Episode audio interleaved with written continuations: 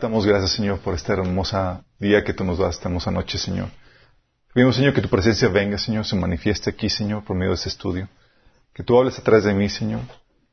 Que abras nuestros corazones y que podamos salir instruidos, Señor, para poder llevar a cabo, Señor, tu obra, tu buena obra, Señor. Que podamos estar listos a encontrar las acechanzas del enemigo, Señor, para que podamos estar preparados, Señor.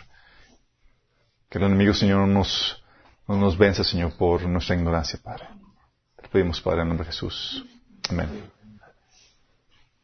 ¿Estamos bien? Ok, pequeño repaso.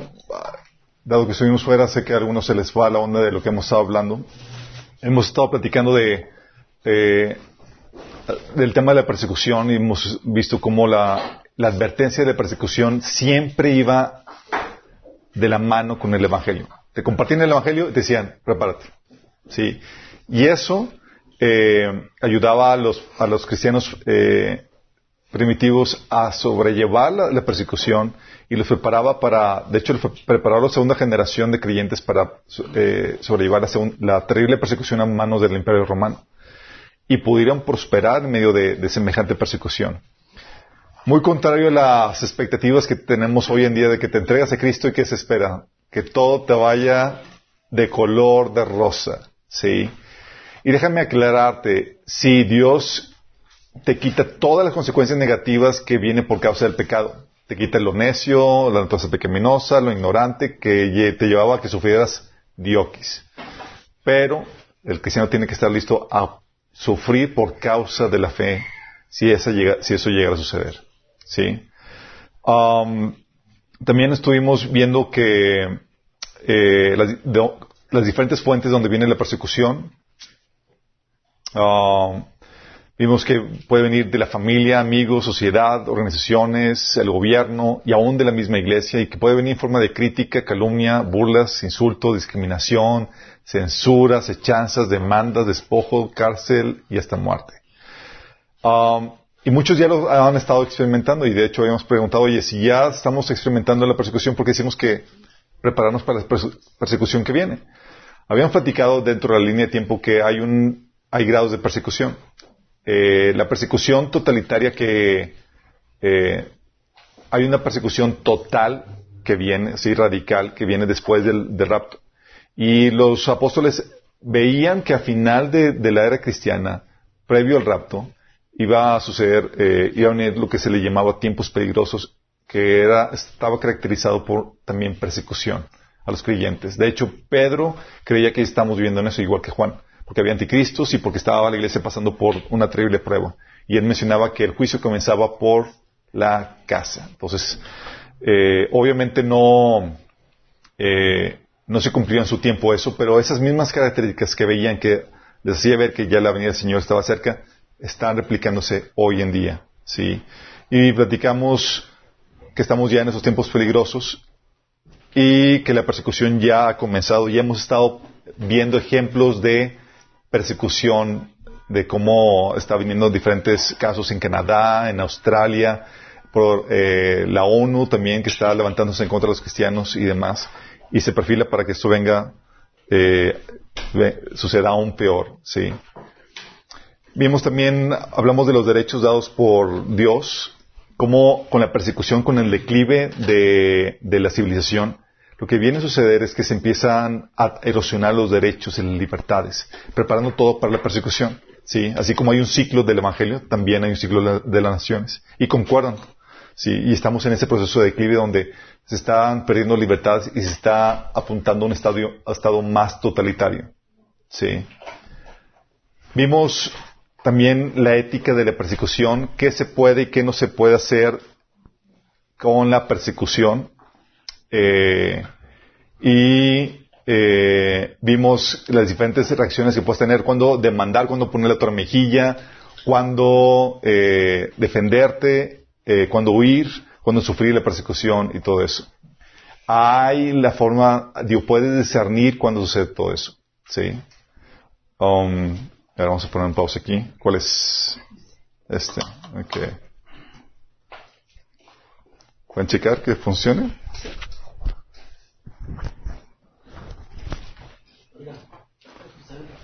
Ok.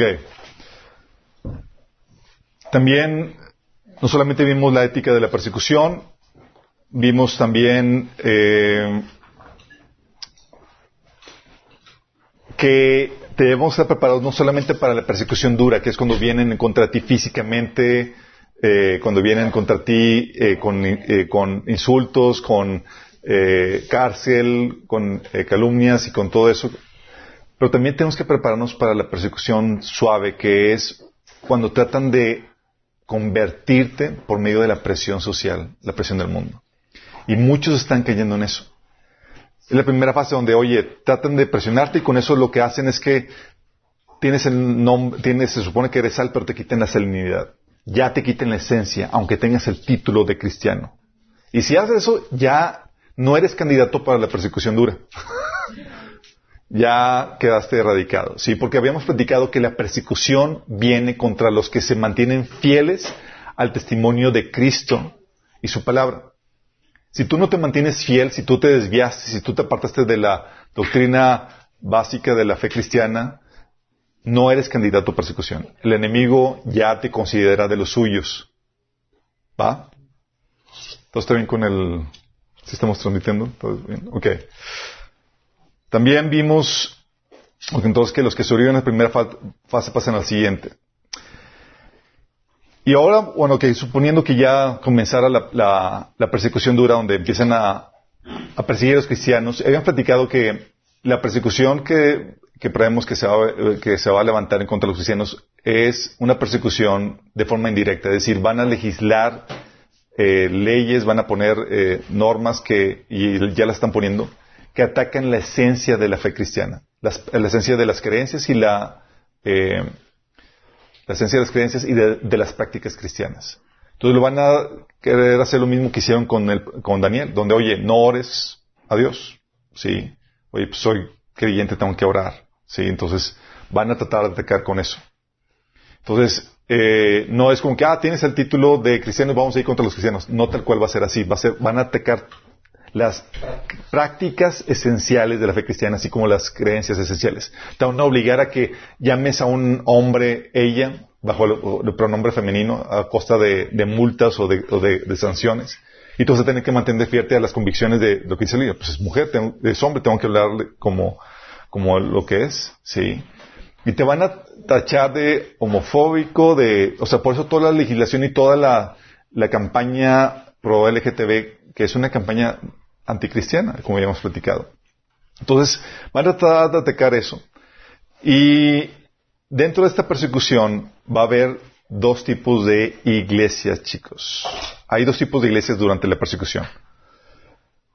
Durante, cuando, históricamente, cuando se han levantado regímenes totalitarios que se levantan en contra de la iglesia, ah, la típica forma en como ellos operan es que cierran los edificios, meten a los líderes a la cárcel, queman la literatura que tienen disponible cristiana, Biblias y demás, y con eso generalmente basta.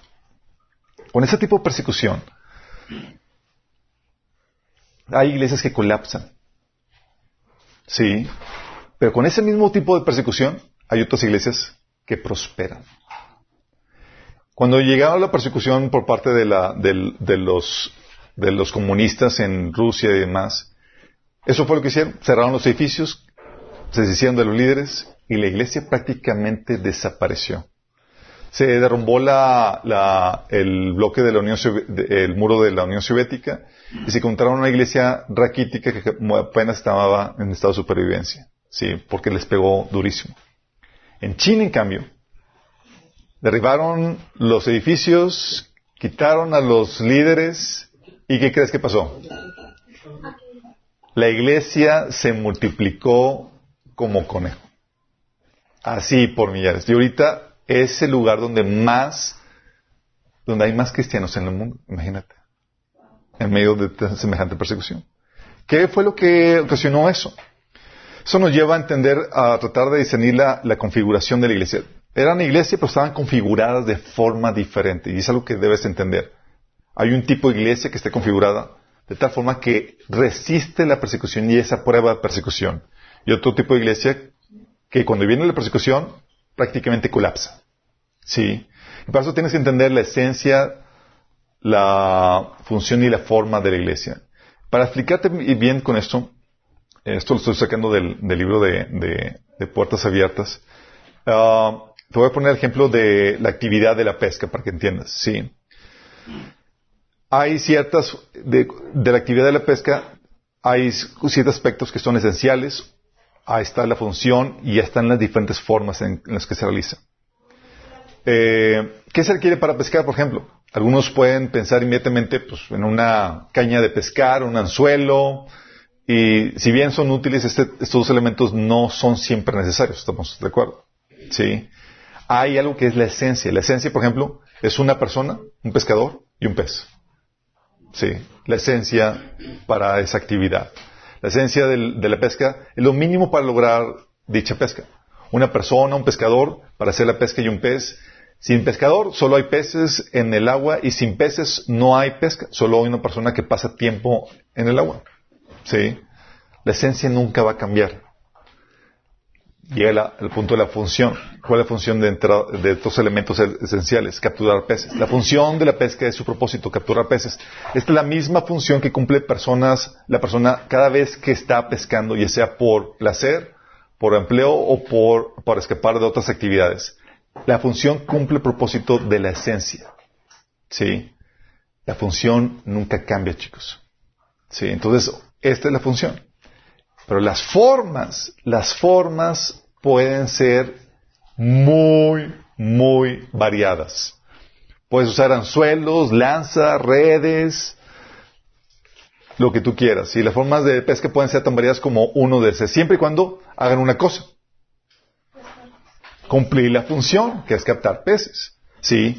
Diferentes países permiten diferentes artículos y diferentes métodos. Puedes usar anzuelos, lanzas, redes, aves, rifle, dinamita, drenar el, estanque, manos y así lo que te venga en mente para usar eso. Ok, chicos. Este, ¿qué? ¿Me lo quito?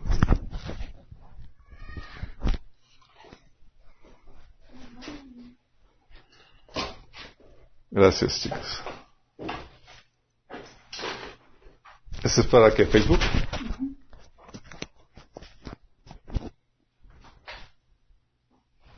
Ok. Bueno, lo mismo pasa con la iglesia, chicos. Hay ciertas cosas que son esenciales en la iglesia. ¿Cuál es la esencia? ¿Se acuerdan cuando vimos el tema de la iglesia, los que tomaron ya ese taller? Habíamos platicado que la iglesia es una comunidad de creyentes que se reúne, es una comunidad pequeña de creyentes que se reúne periódicamente bajo la autoridad de un liderazgo calificado para rendir culto a Jesús y edificarse en la fe para producir fruto para Dios. Sí.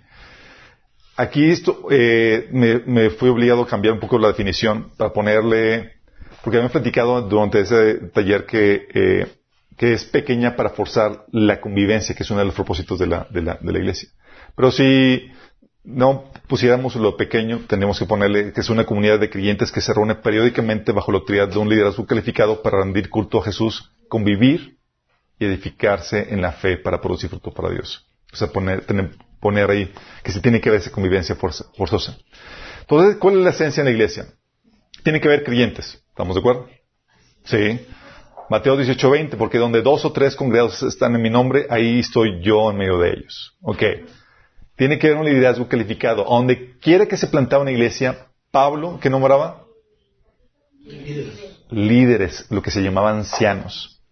Sí, era, te dejo, pero hay alguien encargado. Acuérdense que la iglesia tiene la función de crianza espiritual. Entonces tiene que haber alguien que sea el responsable del maduro, el espiritual, que está enseñando llevando a la gente a ese proceso de madurez.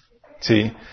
Ah, puede haber varios líderes, pero tiene que haber un liderazgo ahí. Dice eh, Pablo en 1 Tito 1.5, diciéndole a Tito, te dejé en Creta para que pusieras en orden lo que quedaba por hacer y en cada pueblo nombraras ancianos de la iglesia de acuerdo con las instrucciones que te di.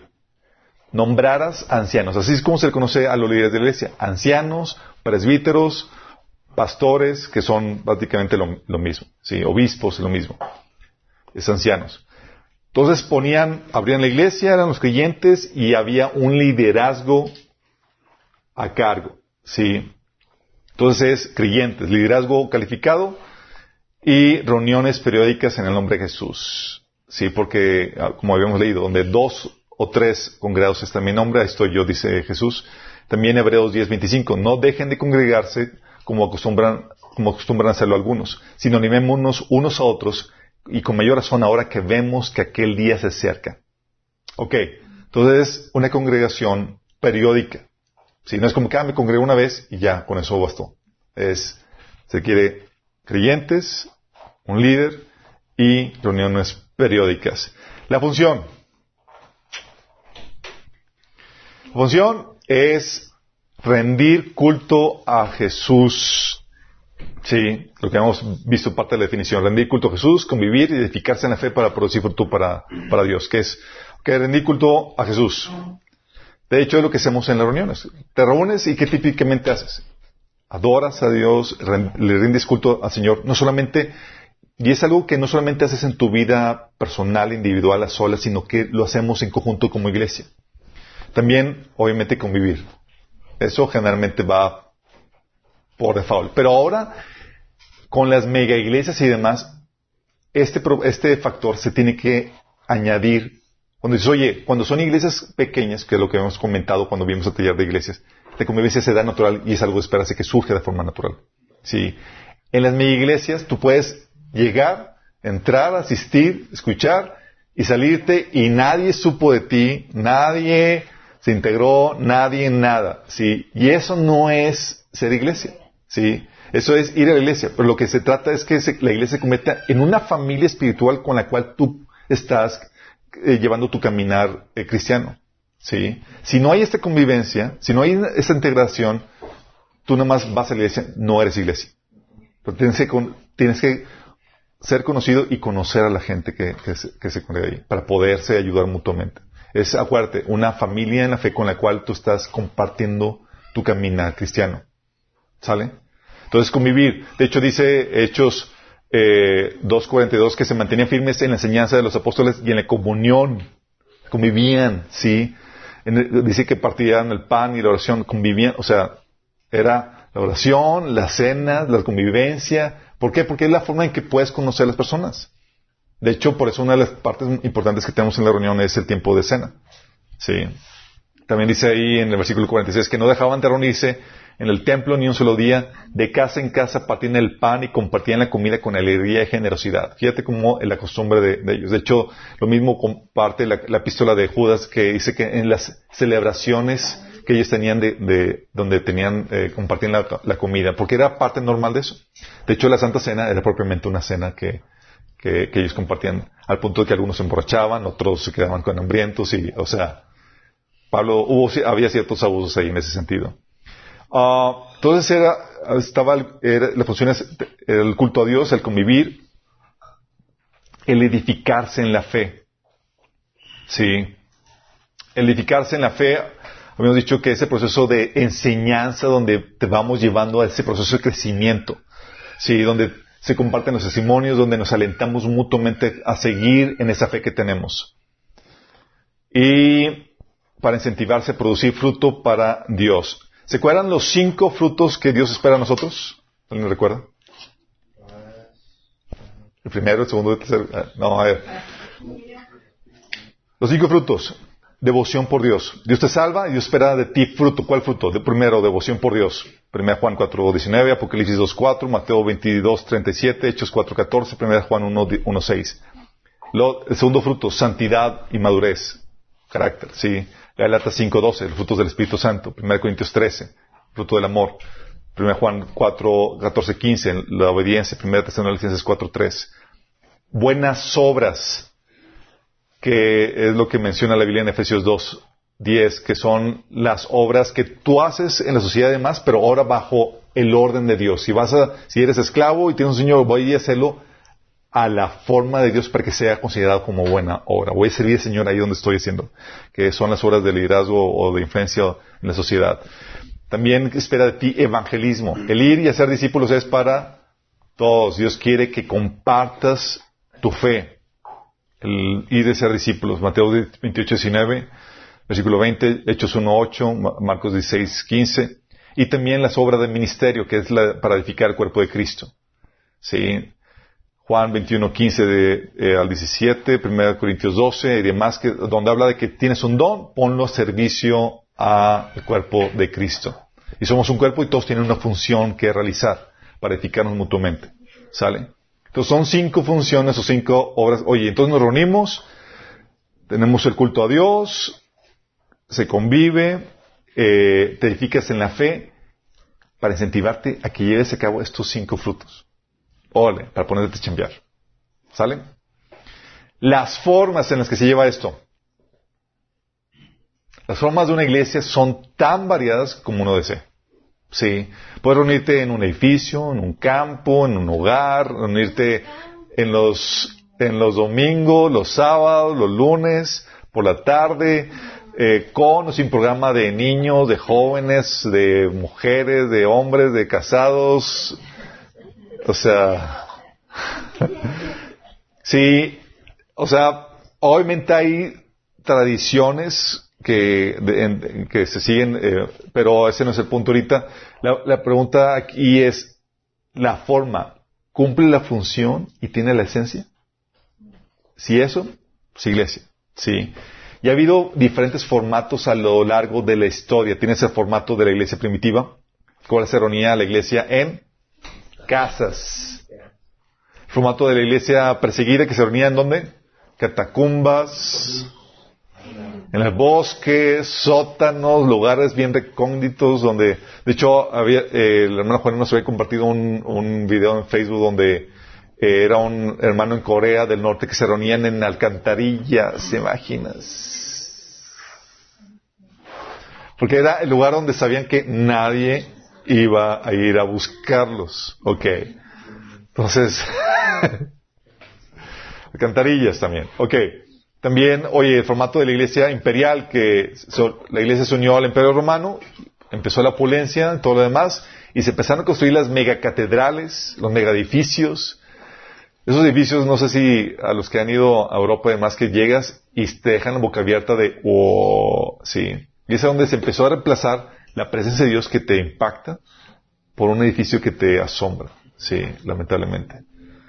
Um, o la iglesia de la iglesia reformada, la iglesia protestante que, eh, oye, también se construyeron iglesias dedicadas o locales, almacenes, hay iglesias aquí, muchas iglesias que se, que se reúnen en almacenes, que los, los estructuran para eso, centros comerciales, auditorios, etcétera, etcétera, ¿sí? Son diferentes formas y hay iglesias que tienen hasta café adentro, que tienen shopping ahí, eh, librería, eh, hasta su laguito, hay iglesias de cristal, hay iglesias de... con guardería, sí, con centro de tortura como se escucha abajo.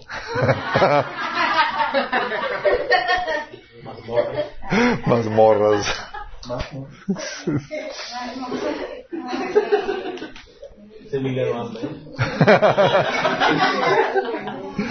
Estas son... Entonces, si te das cuenta, la iglesia puede adquirir diferentes formas. De hecho, por eso cuando hemos platicado, nosotros somos una iglesia en casa y decimos, oye, esta es la forma. No, somos una de las estrategias que Dios tiene de las de muchas que ha utilizado. Sí, Él utiliza mega auditorios y demás. De hecho, algunos de ustedes saben que, oye, quiero invitar a una persona nueva, se va a una, generalmente lo invitas a una, a una iglesia que sea más acorde a, a, evitar el shock cultural que muchos tienen, ¿sí? Porque hay iglesias más eh, receptivas para estas personas nuevas. Um, pero una iglesia debe saber modificarse para la persecución, chicos.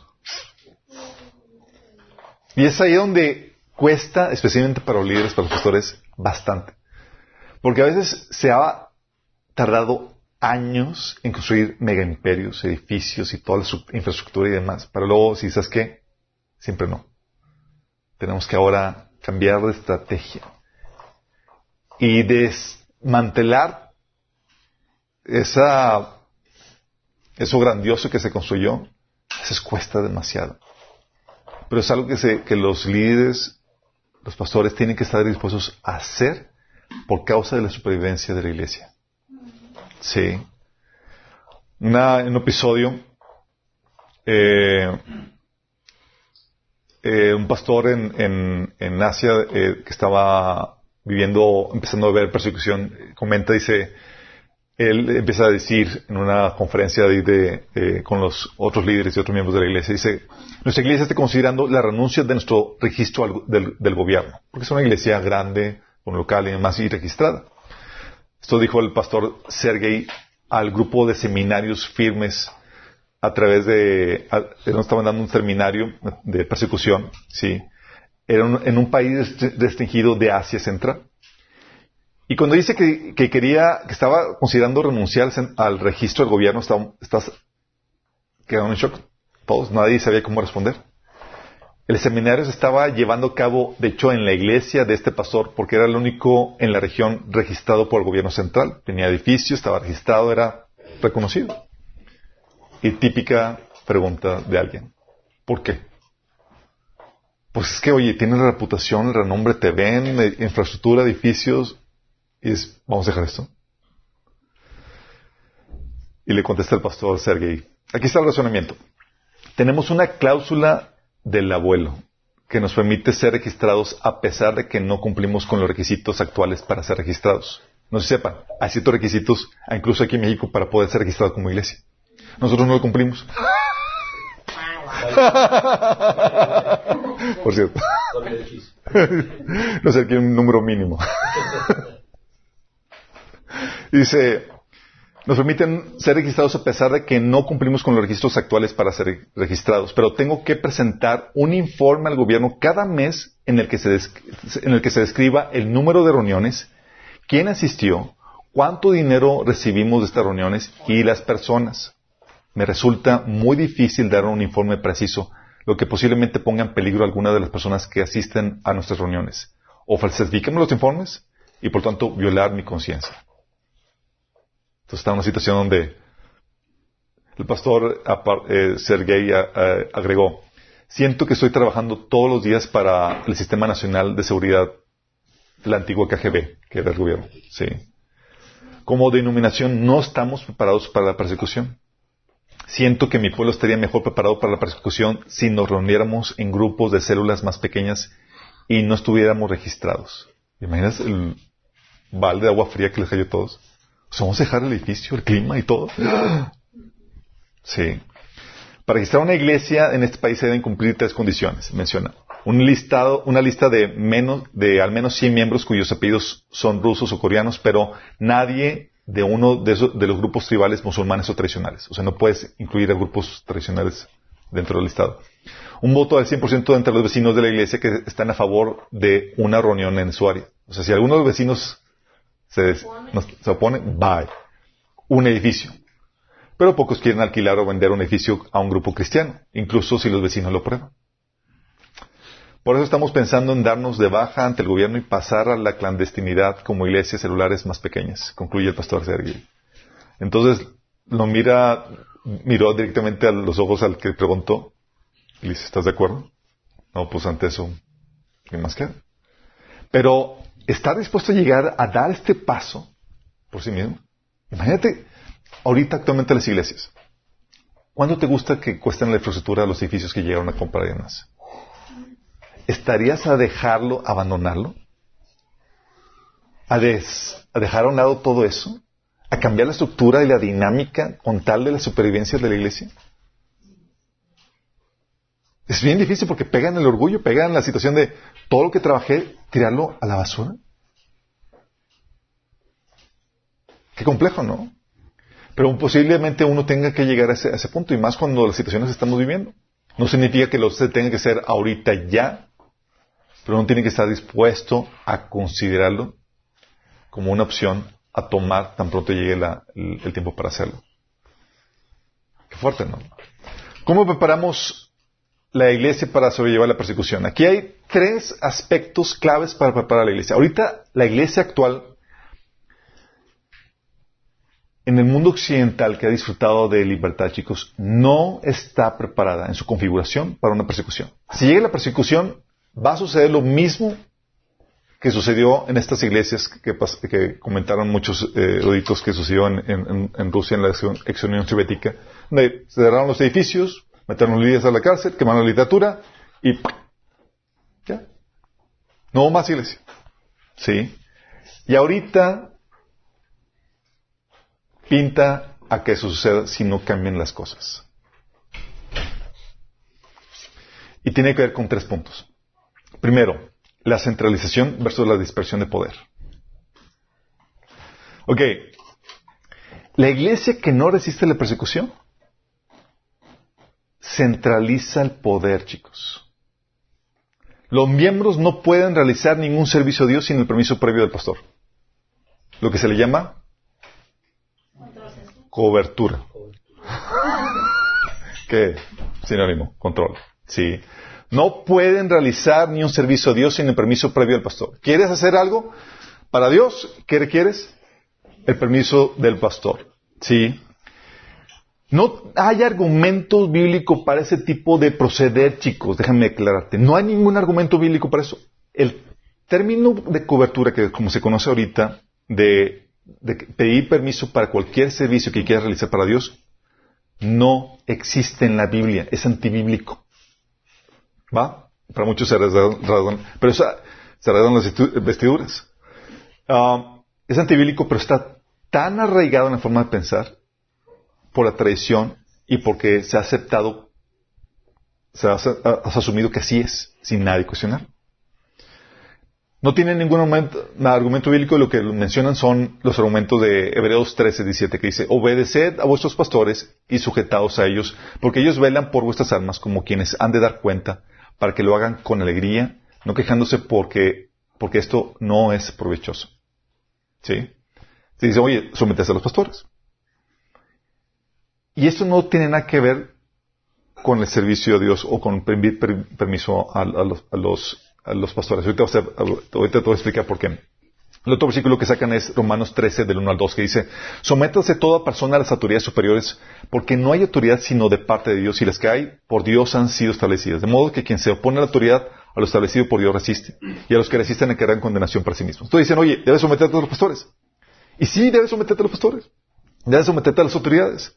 Pero lo que no te dicen es que el propósito de la autoridad es la de realizar un servicio, no dominar a la gente, no es para dominar a la gente. 1 Corintios 7, 23 dice que no os hagáis esclavos de, las personas. ¿Sí? Mateo 20, 25 menciona que reprende que de Jesús aclara que los líderes del mundo utilizan su autoridad para enseñorearse, para dominar a las personas. Pero él aclara ahí mismo en versículo 26 al 28 de ese capítulo 20 que la autoridad es para realizar un servicio, lo mismo que dice Galatas 5.13.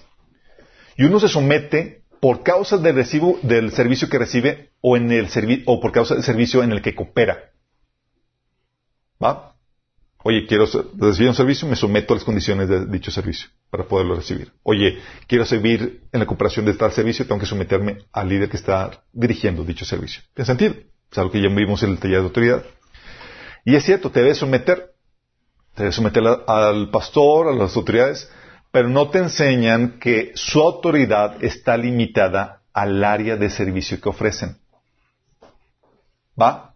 Está limitada al área de servicio que ofrecen. Solo Cristo tiene toda la autoridad en todas las áreas de la vida. Jesús dijo en Mateo 28, 18, toda autoridad me ha sido en el cielo y en la tierra. Todos los demás miembros del cuerpo de Cristo tienen autoridad limitada al área de servicio que ofrecen. Es decir, nadie gobierna sobre todas las áreas de la vida de otra persona. Nadie. Si eso fuera, tendría esa otra persona su esclavo. ¿Saben? Estaríamos enseñando esclavitud.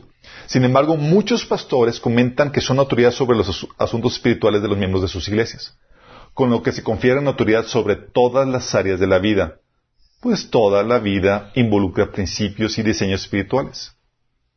Porque para ellos hay una división entre secular y religioso. Y esa división secular-religioso es producto de una mentalidad pagana que no se ha, sido renovada por la Biblia. Conste, es producto de una mentalidad pagana que no ha sido renovada por la Biblia. En la Biblia en ningún punto vas a encontrar que hay una diferencia entre secular y religioso. Todas las áreas de la vida, Dios tiene injerencia. Dios se mete en todas las áreas de la vida. Y todas las áreas de la vida involucran diseños y principios espirituales. Dios está metido en todo. ¿Sale? Entonces cuando alguien dice, oye, soy tu autoridad sobre todos los asuntos espirituales de tu vida, estás diciendo, tú eres mi esclavo. ¿Va?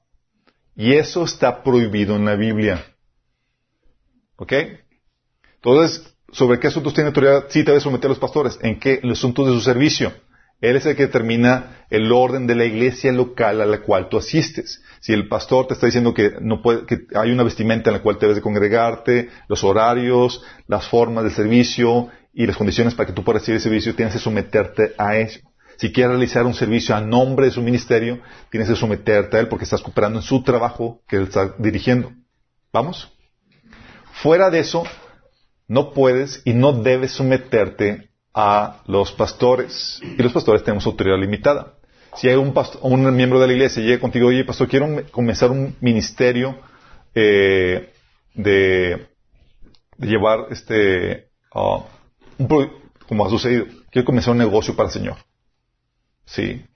Y le piden permiso a los pastores. Y los pastores aceptan o asumen que tienen autoridad para, para conceder ese permiso. Está mal bíblicamente. ¿Sí? Al pastor no se le pide permiso para comenzar negocios, ni para determinar con qué te casas, ni nada de eso. Vacaciones, nada de eso. Solamente el pastor tiene injerencia sobre asuntos de la iglesia local, en lo que concierne al servicio local. Oye, pero entonces, ¿por qué el pastor dice, oye, que si no debo de casarme con tal persona o que eh, debo seguir tales cosas para el trabajo y demás? Déjame aclararte. Lo que hacen los pastores, lo que hacemos los pastores, anunciamos la palabra de Dios, que anuncia los principios de Dios para todas las áreas de la vida. Pero una cosa es anunciar lo que dice de la Biblia y otra cosa es ejercer autoridad personal de él, de esa persona como autoridad. ¿Sale? Entonces él puede anunciar eso. Y lo que está diciendo es lo que hace Pablo, que dice, dice el Señor, no yo. ¿Vamos? En otras ocasiones Pablo decía, te dejé a ti, Tito, para que nombres ancianos y demás. Él estaba en su autoridad de apóstol y demás, dando instrucciones particulares, específicas concernientes a su ministerio. ¿Vamos? Y tenía autoridad para hacerlo. Y ahí Pablo decía, sí, yo lo hice. Yo te mandé a ti, a ti Timoteo. El Señor me puso en mi cargo y te estoy delegando tal trabajo, tal tarea. ¿Vamos? Ok. Entonces, esa es la diferencia. Entonces, sí te debes someter a las autoridades, pero toda autoridad tiene autoridad limitada. ¿Vamos? Pero muchos dan argumentos de que es que si no tienes cobertura se puede desviar y puedes enseñar alguna herejía. Eso como quiera puede suceder. Y empiezan a sacar argumentos no bíblicos, solamente excusas de que, oye, es que es la cobertura necesaria porque si no la gente se desvía y enseña alguna herejía, entonces tiene que estar bajo autoridad de alguien más. Primero, para que sea un principio válido, debe tener fundamento bíblico y este no lo tiene. Segundo, en la historia tenemos que la cobertura ha resultado ineficaz para evitar el desvío, pues denominaciones completas se han desviado. Para comenzar, la católica. Y las iglesias, por no salirse de la cobertura, se han desviado con ellas. Con toda la dominación. Chécate. Sí, de hecho, las que se han salido de la dominación, de la cobertura, son las que se han mantenido fieles. Y hay muchos ejemplos recientes de estos chicos. Y aparte Pablo establece que nadie está exento de desviarse, pues uno debe, por eso uno debe enseñar a la gente a basar su fe en las escrituras, no en el liderazgo. Por eso Pablo decía que si a un nosotros o un ángel del cielo les enseña algo diferente, que sea maldito. Te enseñaba a cuestionar incluso al liderazgo basado en la escritura. No basarte en la posición del líder, sino en la veracidad de lo que el líder predica de acuerdo a la escritura. Entonces debemos enseñar a la gente a basar su fe en las escrituras, no en el liderazgo, y ayudarles a desarrollar su entendimiento de la Biblia para que no sean como niños llevados por cualquier doctrina. Es decir, la mejor cobertura que puedes tener es seguir las escrituras por encima del hombre. La estrategia del enemigo, en cambio, es hacer creer a la gente que no tienen capacidad para estudiar y entender la Biblia por sí mismos y llevarlos a depositar su fe en el liderazgo de la iglesia por encima de su entendimiento personal de las escrituras. Sí. La estrategia de Jesús no fue centralizar el poder, sino distribuirlo para evitar riesgos, chicos. Esa fue la estrategia. ¿Cuántos apóstoles dejó? Doce. No dejó uno. No dejó un papa. ¿Estás consciente? Y los católicos colapsados. Ah, porque la estrategia del enemigo es, mientras que la estrategia de Jesús es dispersar el poder, la estrategia del enemigo es centralizar la autoridad, pues es más fácil desviar a un líder que a miles que se hayan multiplicado. Es más difícil, es como que, chin, ya desvía uno, chin, pero faltan miles por, por desviar. Sí. Pero cuando está centralizado, con que tumbe uno, ya tumbamos todo. Sí. Centralizar la autoridad pone aparte la fe en métodos de control humano, los cuales son corrompibles también. Dispersar la autoridad pone su es ponerle confianza en el operar del Espíritu Santo. Como no depende de ti, no lo controlas, lo estás dejando a manos de Dios y a que el Espíritu Santo los va a guiar. De hecho, lo que Pablo decía, los despejaba y los pongo, los encomiendo al Espíritu Santo. Sí. Entonces, la cobertura tiene las características que el enemigo busca, que lleva a los cristianos a poner la fe ciegamente en el liderazgo humano, centralizando así la autoridad y facilitando así el desvío de iglesias y denominaciones completas. Otro argumento que dicen es, es que cada quien haría lo que quisiera. Si, no se someten a otro, a otro liderazgo. Um, la verdad es que no, están conscientes del riesgo. Y es cierto, se saldría del control humano, pero no del control de Dios. Sí. La estrategia de Dios es que es apostar al desarrollo del liderazgo de la gente, no a su dependencia. Y no puedes mantener a tu hijo, por ejemplo, bajo tu autoridad toda tu vida por temor a que vaya a cometer errores. ¿Estás consciente? ¿Qué haces con tu hijo? Es, ya te crié y pues estaremos orando por ti y sí, y exhortándote y molestándote, pero te tengo que dejar libre. Sí. Eh, y no es tan parte, y además el hecho de que no, que, que, se independicen o que se surjan nuevas iglesias no están fuera de la cobertura de la iglesia del cuerpo de Cristo. Porque la membresía de la iglesia da autoridad, o sea, si tú formas parte del cuerpo de Cristo, da autoridad a que cualquier hermano te puede reprender si haces algo o dices algo en contra de la Biblia. Ese es el peligro que tienes. Eres mi hermano en Cristo y te puedo reprender, aunque no seas de la misma denominación, aunque no seamos de la misma iglesia.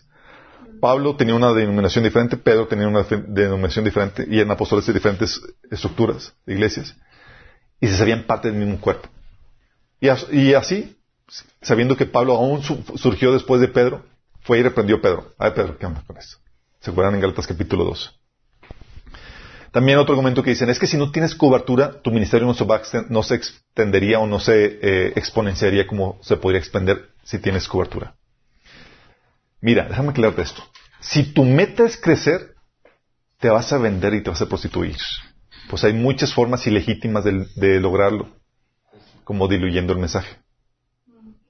Fíjate, si tu meta es crecer, te vas a prostituir. Tu meta debe ser hacer la voluntad de Dios y mantenerte fiel a la palabra de Dios en lo que el Señor te lleva a predicar sin importar los resultados. ¿Sí? Caso de Jesús. Cuando decía en, Isaías 49 que decía, en vano he trabajado, he gastado mis fuerzas sin provecho alguno. Cuando fiel a la palabra de Dios, predicando y demás, si te acuerdas, tuvo que denunciar a las ciudades que no se arrepintieron. Hay de ti que una hay de ti eh, sabe que no se arrepintieron. Oye, en cambio la iglesia de Esmirna, por ejemplo, pobre, pero sin reproche. O la iglesia de Filadelfia, pequeña, pero lavada. Pero la iglesia grande de Sardis o la iglesia de, de la Odisea, famosas pero muertas o grandes y ricas pero vomitadas. Sí, tienes que entender bien en claro cuál es la meta en esto. La meta es ser fiel en la tarea que Dios te ha encomendado sin importar el resultado. ¿Sale? Eso de que, ah, es que si tienes cobertura vas a, vas a, hacer, vas a tener más gente y tal cosa. Bajo esos criterios. Claro. Y aparte, cuando se centraliza el poder, chicos, en caso de persecución, este tipo de iglesias colapsan. ¿Por qué? Porque si el liderazgo se vende por la persecución, imagínate que el liderazgo se vende por la, por la presión de la persecución y cede, se convierte en una iglesia oficial del Estado. Se lleva de encuentro al resto de los miembros. el resto de las, de las demás iglesias. ¿O qué tal si hay un problema de comunicación con el líder? Hay persecución, todos se escondieron y demás, y nadie encuentra al líder o tenemos problemas de, para localizarlo demás.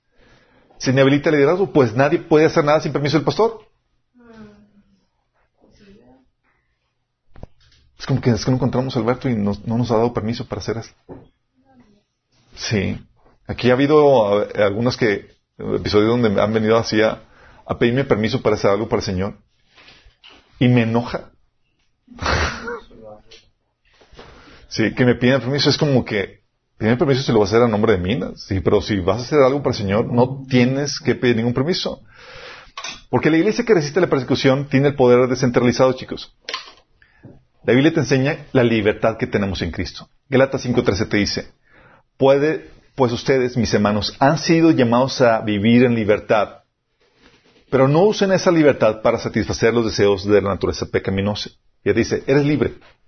Ah, puedo hacer lo que sea. No, no, no. No puedes satisfacer los deseos de la naturaleza, pecaminosa. Entonces, ¿para qué soy libre? Te lo dice. Usen la libertad para servirse unos a otros por amor. Entonces, ¿eres libre para qué? Para servirnos unos a otros por amor. ¿Entonces necesito permiso para servir a mi hermano? No. ¿Necesito cobertura? No. Oye, si me desvío, somos parte del cuerpo de Cristo, nos podemos amonestar y exhortar unos a otros. Sí, a mí me ha tocado exhortar ministerios que forman parte de aquí, que no son de aquí. Sí. También por eso, en Romanos 12, del 6 al 8, Pablo decía, Dios en su gracia nos ha dado dones diferentes para hacer bien determinadas cosas. Por lo tanto, si Dios te dio la capacidad de profetizar, pídele permiso al pastor y profetiza. ¿Qué dice? Habla con toda la fe que Dios te ha concedido. ¿Tienes el don? Ponlo a servicio. Si, si tu don es servir a otros, sívelos bien. Si eres maestro, enseña bien. Si tu don es, consiste en animar a otros, anímalos. Si tu don es dar, hazlo con generosidad. Es decir, te está dando libertad para que le des rienda suelta al don que Dios te ha dado para el servicio de tu, de tu hermano. Sí.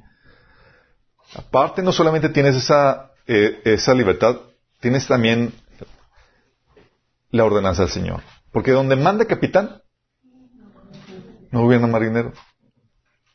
Si te dicen, oye, es que con qué permiso estás haciendo? Con permiso de él, capitán.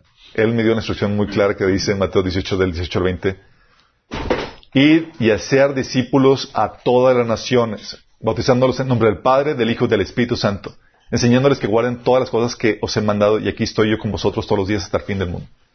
Estas instrucciones para nosotros, los, los creyentes, los que seguimos a Jesús. ¿Necesitas permiso para obedecer a Jesús? No. Pero sin embargo, ¿qué se pasa hoy en día, chicos? Es, oye, en muchas iglesias, y eso es lo que, es, esta, esta mecánica, este proceder, estrangula la multiplicación y hace que en tiempo de persecución las cosas se paralicen. Porque, oye, voy a abrir un grupo en mi casa y lo, ¿con qué permiso? ¿Bajo qué cobertura? ¿Quién te dio? ¿Y hablaste con el pastor? ¿O poco no?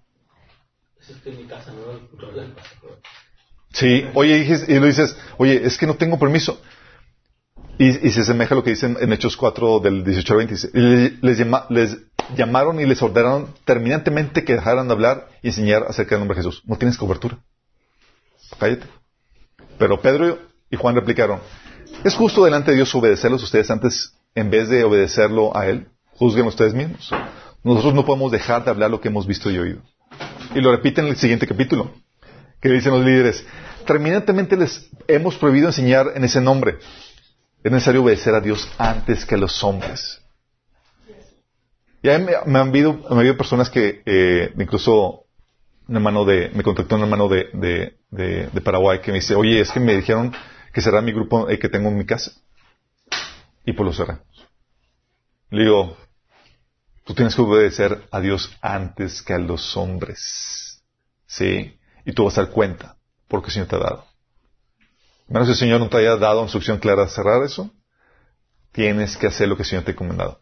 Nadie te puede prohibir eso. Te pueden prohibir que prediques herejía. Si estás diciendo eso, te pueden corregir. Sí, cualquier miembro del cuerpo de Cristo. Pero no te pueden decir a que pares de hablar y predicar la palabra. Tiene la orden del Señor. No puedes llegar delante del Señor y decir, Señor, yo tuve, iba a obedecer, pero, pero pues, mi pastor me lo prohibió. Y es cuando el Señor te dice, ¿really? ¿Vas a obedecer al hombre antes que a Dios? Ya, si quieres predicar al nombre del ministerio, del pastor, de la iglesia donde tú estás, y dices, oye, vengo un hombre de minas, si no les quieres pedir permiso al, al líder, ay, sí, sí, es otra cosa. Vamos. Déjame aclararte esto. Los apóstoles entendían muy bien esto y lo registraron en la Biblia para nuestra enseñanza. Esta libertad la, registraron en la Biblia, chicos. Fíjate bien esto y quiero que entiendas esto. ¿Sí conoces a Felipe en la Biblia? No, aquí, digamos que Felipe, ¿cuándo vino? ¿El sábado pasado? No. Felipe de la Biblia. A varios. Ok. Felipe, déjame, eh, la introducción a Felipe está en Hechos 6, del 2 al 6. Dice, era, tenían los apóstoles una problemática con la distribución de, las comidas a las viudas, ¿sí? y, y Hechos 6 del 2 al 6 decía, así que los doce se reunieron a, reunieron a toda la comunidad de discípulos y les dijeron, no está bien que nosotros los apóstoles descuidemos el ministerio de la palabra de Dios para servir las mesas. Estaban sirviendo, estaban sirviendo las mesas, andaban de meseros. Dice, hermanos, escogen entre ustedes a siete hombres de buena reputación, llenos del espíritu y de sabiduría, para encargarles esta responsabilidad. Así nosotros nos dedicaremos de lleno a la oración y al ministerio de la palabra. Esa propuesta agradó a toda la asamblea, escogieron a Esteban, hombre lleno de fe y del Espíritu Santo, y a Felipe, a Prócoro, a Nicanor, a Timón, a Permaneas, a Nicolás y un prosélito de Antioquía. Los presentaron a los apóstoles quienes oraron y les se pusieron las manos. Ok. Aquí es donde surgió el diaconado, chicos. Eso se convirtieron en diáconos. ¿Sí? O lo que llaman, unos llaman mujeres, o personas que hacen el trabajo administrativo y de, manual aquí de, de la iglesia para distribuir los víveres, organizar las comidas y demás. Y aquí es donde aparece Felipe, juntamente con Esteban. Esteban murió, eh, lo apedrearon, fue el primer mártir, pero Felipe eh, quedó con los demás y ellos se encargaban de, de meseros. Y pusieron las manos y lo ordenaron como diácono, parte del trabajo administrativo dentro de la iglesia. No lo ordenaron como pastor, ¿estás consciente? No lo ordenaron como misionero. Era simplemente alguien que se encargaba de servir las mesas. ¿Va? Ok, en el capítulo 8 sucede esto con Felipe. Hechos 8 del, voy a leer el versículo 1, el versículo 4 al 8, 15 al 17, 25 al 27. Dice, aquel día se desató una gran persecución contra la iglesia en Jerusalén, y todos excepto los apóstoles se dispersaron por las regiones de Judea y Samaria. ¿Por Pablo? ¿Por qué eso Pablo? todos empezaron a dispersar. Dice, los que se habían dispersado predicaron la palabra por donde quiera que iban. Chécate los que se dispersaron. ¿Habían sido ordenados como misioneros, chicos? Llegaron a la iglesia, pastor, ore por mí, envíeme a las naciones. ¿Sí?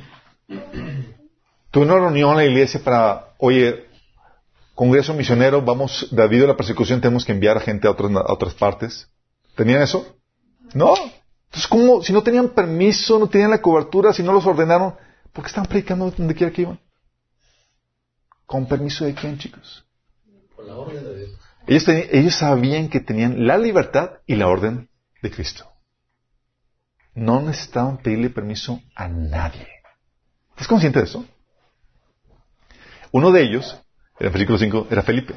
Felipe bajó a una ciudad de Samaria y les anunciaba el Mesías. Al oír, oír a Felipe y ver las señales milagrosas que realizaba, mucha gente se reunía y todos prestaron prestaban atención a su mensaje.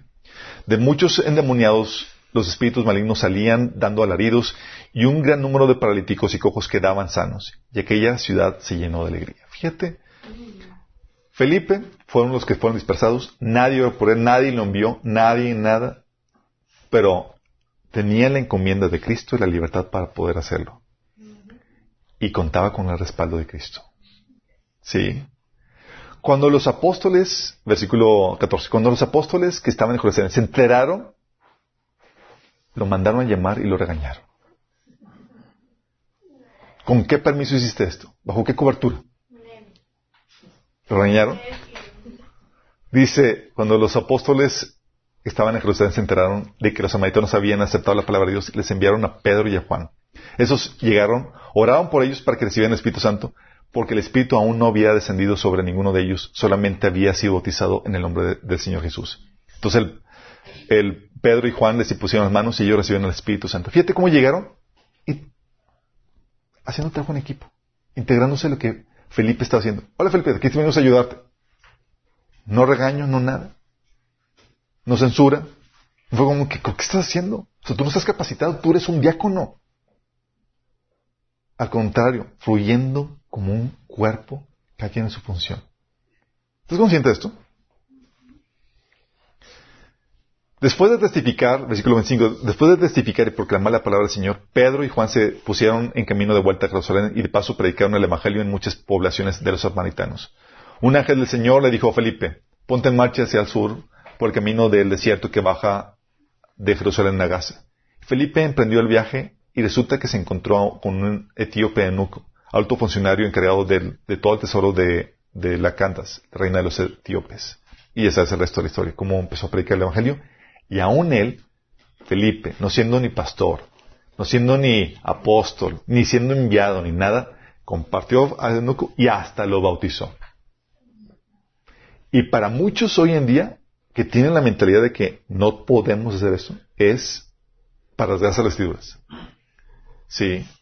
Mi esposa recuerdo que llegó a compartir a unas personas eh, y las bautizó en su casa, que fue en la bañera. En la bañera. Se enteraron los líderes, estaban. ¿Cómo te atreves? Sí. Es porque es la pregunta, ¿y quién eres tú? Porque se nos ha enseñado a la centralización de poder. Pero esa mm, mecánica no funciona en la hora de persecución. Llega la persecución y lo que hacen las personas como están programadas a que no puedo hacer nada sin, si, no es, si no es con el consentimiento del líder o, o el líder tiene que hacer todo eso. Llega la persecución y todos se inhiben y no hacen nada porque se van esperando al liderazgo que lo haga. ¿Vamos entendiendo? No funciona en eso. Entonces, cuando no solamente tiene este caso Felipe, fíjate, una iglesia, chicos, fundada no por los apóstoles, por cristianos sin nombre. ¿Cuál iglesia fue? ¿Alguien se acuerda? Antioquía. Hechos 11 del 19 al 23, 7. Mientras tanto, los creyentes que fueron dispersados durante la persecución que hubo después de la muerte de Esteban viajaron tan lejos como Fenicia, Chipre y Antioquía de Siria. Predicaban la palabra de Dios, pero solo a judíos. Entonces unos se enfocaban solamente a judíos. Fíjate, con libertad predicaban la palabra. Sin embargo, algunos de los creyentes que fueron a Antioquía, desde Chipre y Sirene, les comenzaron a predicar a los gentiles acerca del Señor Jesús. Algunos. ¿Quiénes? Ni siquiera sabemos su nombre. Eran miembros de la iglesia. Si no fue el famoso apóstol ni nada, ellos estaban, los líderes estaban en Jerusalén. Pero tan bien capacitados estaban los miembros de la iglesia, que sabía que donde quiera que iban, tenían no solamente la libertad, sino la ordenanza de Jesús de ir y hacer discípulos. Y estos sin nombre fundaron la iglesia de Antioquía, que fue el principal centro evangelístico de toda Europa. Sí. Dice, dice, sin embargo, unos de los creyentes que fueron a Antioquía desde Chipre y Sirene les comenzaron a predicar a los gentiles acerca del Señor Jesús. El poder del Señor estaba con ellos y un gran número de gentiles creyó y se convirtió al Señor. Cuando la iglesia de Jerusalén se enteró de lo que había pasado, fueron y lo regañaron. ¿Regañaron? Es lo que pasaría hoy en día, chicos.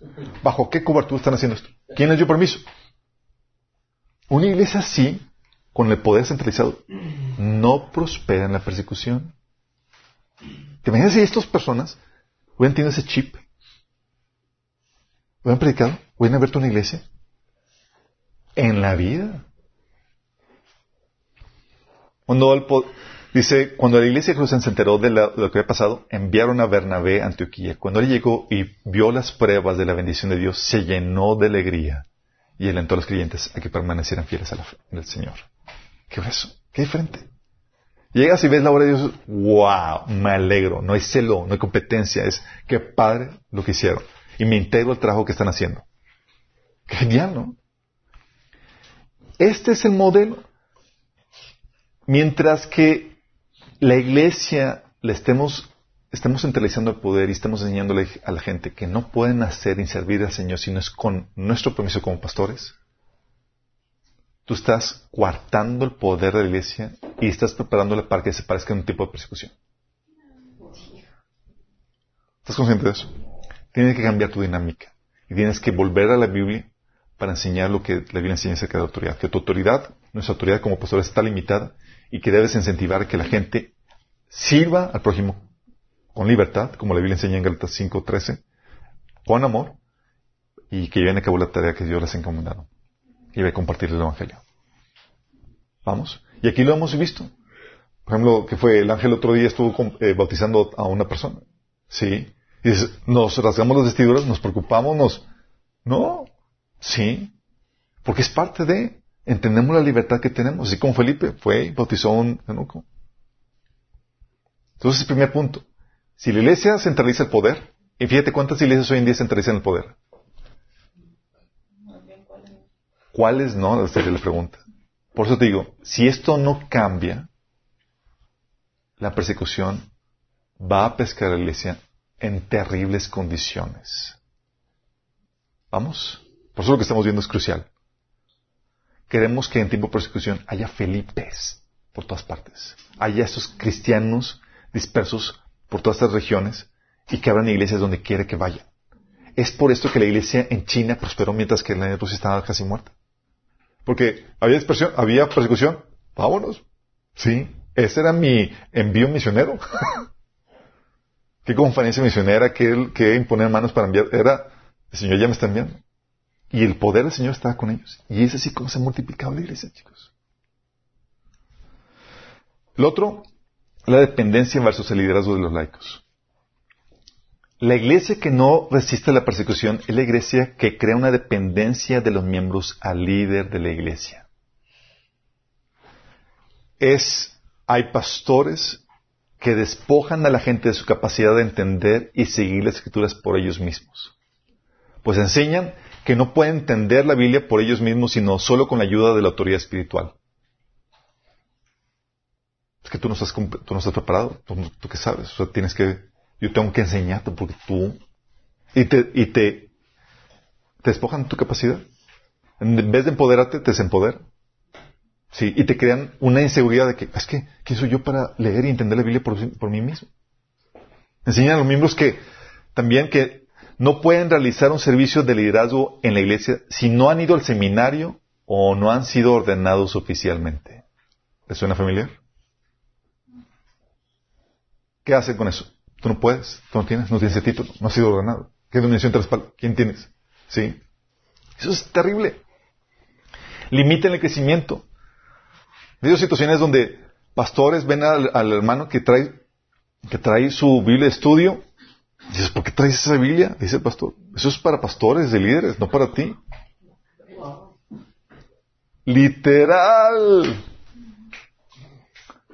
Sí, te incentivan de que compres una Biblia de estudio. O que no vayas a seminario, pues ¿cuál es el asunto? Ya aquí, digo, ni que fueras a, ser pastor y nada más. O sea, le, desincentivan a la gente. Desincentivan para que, a que, a que incluso, eh, para que no crezcan con la aportación de otros miembros del cuerpo de Cristo. No vayas a tal congreso. O no asistas a tal estudio y demás. O sea, aquí te damos todo y aseguramos que tengas todo lo que necesitas. Cuando la actitud de Pablo era, oye, les quise enviar a, a este, Apolos no quiso, o sea, sabiendo que necesitamos de la aportación de todos. O la aportación, o la actitud de, Pedro, donde, oye, las cartas de Pablo son inspiradas. A veces difíciles de entender, pero, pero inspiradas. Reconociendo la aportación de otros miembros del cuerpo de Cristo. Sí. Iglesias que alimentan a los miembros solamente con lechita es parte también de esto. No hay alimento sólido. ¿Qué pasa? Tienes a una en tiempo de persecución, llega, o sea, y como solamente los alimentaste con lechita y no fomentaste su crecimiento espiritual, los mantienes como enanos espirituales que no pueden multiplicarse ni discipular a otros. Enanos espirituales. ¿Sí? ¿Qué pasaría en un tiempo de persecución? Imagínate que Felipe hubiera sido un enano espiritual. ¿Qué predica? ¿Qué enseña? Ni. Es como que, Ah, Es algo que les he platicado que sucedió cuando, cuando estábamos eh, en la universidad, que comenzamos un proyecto de una organización de líderes cristianos, y la idea era discipular a, todos, y jalé a todos mis compañeros cristianos. Era cristiano, lo ponían a trabajar, órale, ayúdame a discipular, y, y, todos tenían alguien a quien discipular, chicos. Todos se habían multiplicado, como el trabajo evangelístico. Fracaso total. Llegaba la persona, oye, eh, la persona, una persona que le tocó discipular, eh, era una persona que muy escéptica y empezó a hacerle preguntas de, oye, pero ¿por qué la evolución, esto, lo otro? Y, le da preguntas tan, tan incisivas y demás que ya me estaba desconvirtiendo cristiano. Y otro que sale con el que estaba siendo discipulado, sale, no, es que tengo problemas en mi familia, con mi familia, y un montón de, situaciones problemáticas, hechos emocionales y demás, y el que, el que lo está discipulando dice, yo también, y pero no se llorar los dos. Puros enanos espirituales. No sabían dar respuestas, soluciones, nada. Todo su caminar, su vida cristiana, con lechita al punto que no, no tenían nada que ofrecer. ¿Sí? Y es lo que ya, oye, te llevo al pastor para que te pastoree, porque yo no tengo nada que dar. ¡Qué terrible! Esa dependencia al líder perpetua, chicos. Esa dependencia de que te alimentan solamente con leche, no creces. ¿Sí? Y hay muchos que dicen, no, es que yo no, yo no, yo no, yo no, mi llamado no pastor, pero se espera un crecimiento espiritual. Y muchos pastores fomentan esa dependencia, esa enanesa espiritual. O sea, te mantengo chiquito espiritualmente, un bebé espiritual, y dependiente de mí. Y no te me vayas, no te me independices, y no creces. Una iglesia así está preparada para ser destruida en la persecución. No sobrevive matan al líder, ¿quién puede tomar el, cargo? Nadie. No hay nadie a la altura. ¿Te das cuenta de lo terrible? La iglesia que resiste la persecución desarrolla el liderazgo de los laicos. Busca que crezcan y que dejen de alimentarse solo con leche. Es como que, ya, mi chavo, es la actitud, por ejemplo, que, menciona el autor de Hebreos en el capítulo 5 del 11 al 14, que dice, nos gustaría decir mucho más sobre ese tema, pero es difícil de explicar, sobre todo porque ustedes son tan torpes espiritualmente, tal parece que no escuchan. Hace tanto que son creyentes que ya deberían estar enseñando a otros. Otra versión dice, deberían ser maestros. Fíjate la actitud, deberían ser maestros, deberían estar enseñando, o sea, ya deberían estar acá, enseñando. En cambio, necesitan que alguien vuelva a enseñarles las cosas básicas de la palabra de Dios. Son como niños pequeños que necesitan leche y no pueden comer alimento sólido. Pues el que se alimenta de leche sigue siendo bebé y no sabe cómo hacer lo correcto. El alimento sólido es para los que son maduros, los que a fuerza de práctica están capacitados para distinguir entre lo bueno y lo malo. Fíjate cómo está el regaño. Debería ser ya maestro comiendo alimento sólido pero tengo que enseñarte, darte leche. Debe estar ya enseñando a otros. Esperaban que crecimiento de todos al nivel de que sean maestros. Sí. De hecho, ese reclamo que Pablo le decía a la iglesia de Corintios, en 1 Corintios 3, del 1 al 2, que dice, yo hermanos, no puedo dirigirme a ustedes como espirituales, sino como inmaduros, apenas niños en Cristo. Les di leche porque no podían asimilar alimento sólido, ni pueden todavía, pues aún son inmaduros. El reclamo. Pero para muchos es lo normal. Te doy lechita forever. déjame decirte, un bebé, para un bebé la leche es lo, lo que le das, lo normal. Pero si le das leche toda la vida, lo tienes desnutrido y lo tienes en un estado de, de ¿cómo se llama? inanición por falta de alimentos. Sí. Entonces, ¿qué haces? Envías a la gente, lo que hace la iglesia que desarrolla el liderazgo de los discípulos de, los laicos, les da un discipulado, chicos, calidad seminario.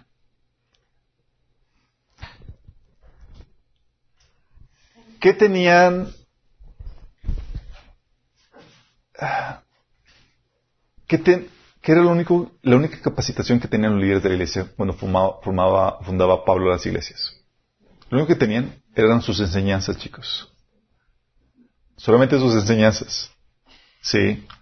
Por eso Pablo decía en 2, Corintio, en 2 Timoteo 2.2, le decía a Timoteo, lo que has oído de mí ante muchos testigos, encarga a hombres fieles que sean idóneos para enseñar también a otros. ¿Es todo lo que había? ¿La enseñanza de Pablo? ¿El discipulado de Pablo? De todo. ¿Sí? Y era tan completo que mencionan Hechos, Hechos 20 que era todo el consejo de Dios. O sea, le hablaba, les hablaba de todos. Sí, lástima que no tenemos todas las cartas. Y así ahora, chicos. Las iglesias que subsisten en la persecución les dan un discipulado calidad seminario. Es decir, te llevo a un nivel de conocimiento y comprensión de la palabra de Dios que te lleva a estar, tan equipado y tan preparado que tú puedes tomar un, eh, eh, liderazgo en cualquier momento. ¿Qué es lo que se espera? La idea es multiplicar líderes, no ser gente dependiente, no crear seguidores. Y las calificaciones de liderazgo, chicos, estaban al alcance de todos. No era como que, ah, tienes que ir a tal seminario tantos años, tienes que tener esto o tanto. Era sencillo. 1 Timoteo 3, del 1 al 7. Si alguno aspira a convertirse en líder de, la iglesia, desea una posición honorable. Por esa razón, un líder de la iglesia debe ser un hombre que lleva una vida intachable, debe serle fiel a su esposa, debe tener control propio, vivir sabiamente, tener una buena reputación, con agrado debe recibir visitas y huéspedes en su casa, y también debe tener la capacidad de enseñar. No debe emborracharse ni ser violento, debe ser amable, no debe buscar pleitos ni amar el dinero, debe dirigir bien a su propia familia, que, son sus hijos, que sus hijos lo respeten y lo obedezcan, pues si un hombre no puede dirigir a, los de su propia casa, ¿cómo podrá cuidar de la iglesia de Dios? Un líder de la iglesia no debe ser un nuevo creyente porque podría volverse orgulloso y el diablo lo haría caer. Además, la gente que no es de la iglesia debe hablar bien de él para que no sea deshonrado y caiga en la trampa, en la trampa del, diablo. Esta eran las únicas calificaciones. Todas las demás calificaciones que no están aquí las hemos inventado y puesto nosotros como trabas. Oye, ¿quién puede ser líder? Tú lees esto y dices, ¿tienes esto? Ah, soy candidato. Sí, no he ido a seminario. Ah, pero he sido diligente en el proceso de discipulado y enseñanza que han mandado. Puedo. Tengo un tiempo devocional además. No necesitaban en ese entonces ir a seminarios, ni tener ordenamientos, ni coberturas. Había la necesidad, había la capacidad, y solamente se respondía a ella. Caso Felipe, caso de esos creyentes que compartían la palabra. Tú tienes que preparar a la iglesia, por eso una forma de preparar a la iglesia para la persecución es desarrollar el liderazgo de los laicos, de los miembros de la iglesia. Primero, encarrilarlos en su tiempo devocional. ¿Cómo andan en su devocional? Pues siempre preguntamos. Porque no se trata de conocimiento teológico nada más, tienes tu comunión, te estás conectado a la fuente. Básico. Oye, tienes que encargarlos en un programa discipulado que los lleva. Programa discipulado es un programa de enseñanza sistemática que te lleva de temas básicos, nivel leche, a temas más complejos, nivel eh, alimento sólido. Tienes que tener una, tienes que tener un proceso de, de, esa enseñanza sistemática. si no tienes en tu iglesia, tú como líder tienes algún, algo así, tenemos en Minas, en nuestro material discipulado, son 30 talleres, son Está en la página www.minaschurch.org. Es gratis, no cuesta. Puedes checar material en la, página de Facebook, eh, YouTube y en, podcast. Sí, pero tienes que encarrilarlos a un programa discipulado. Y tienes que encarrilarlos también a la memorización de la escritura. Porque en tiempo de persecución, chicos, mucho material de la Biblia desaparece. Sí. Desaparece. En ese sentido, chicos, déjame decirte, ahorita con que todo está en línea, si no tienes Biblia en físico, cómprala. Si no tienes Biblia en físico, cómprate Biblia en físico. Porque en tiempo de persecución, ahorita con la tecnología actual, pueden desaparecer el cristianismo del Internet con toda facilidad. Con un clic. Sí. Cómprate la Biblia en físico. ¿sí? Y cuando estás en persecución no vas a andar como que, oye, un, cargador o mi teléfono ya no funciona y...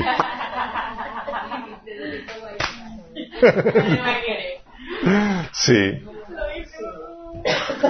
Y tienes que capacitarlos para que puedan enseñar a otros. Sí, oye, comparte, enseña y demás, enfoguearlos en ese proceso de enseñanza. Aquí, gracias a Dios, los viajes que hemos tenido los ha obligado a muchos a que empiecen a foguearse en eso. Sí. Entonces, ¿qué pasa, chicos? Las iglesias que crean gente dependiente, que solamente alimentan con lechita, son iglesias que no están listas para afrontar la persecución. ¿Cómo está la iglesia en general, chicos? Está en esa condición. Si no cambia algo, las cosas pintan muy mal para cuando llega el tiempo de persecución. Hay que hacer cambios en ese sentido. Es meter todos en un programa discipulado intenso. Y tenemos ya poco tiempo. Sí. El último punto.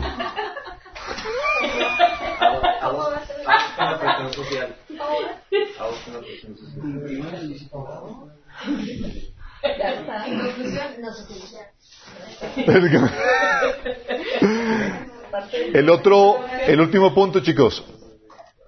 Edificio versus congregación. La iglesia que no resiste la persecución depende de un edificio, chicos. Depende de un edificio. Déjame decirte, y eso se da mucho hoy en día, que muchos tienen el paradigma de que si no tienen local, no tienen o no son iglesia. Terrible. Y eso sucede en todos los niveles, tanto laicos como un líder de la iglesia. Recuerdo una, una vez un episodio en una aquí iglesia grande, que decían, oye, tenemos iglesia en Guadalupe, decían. Si nada más falta que eh, llevemos a la gente para que se congregue ahí, era como que, déjame aclararte, en ningún momento en la, iglesia, en la Biblia te dice que la iglesia sea un edificio. Son las personas. Sí. Y hay gente que dice, oh, es que si no es un local, si no es un local grande, vistoso y demás, pues no es iglesia. Son, si es una reunión en tu casa, es célula. Sí, o son una misión. De hecho, una vez, eh, un pastor carpintero, pastor carpintero, son que, pastor carpintero. Hace dos mil años.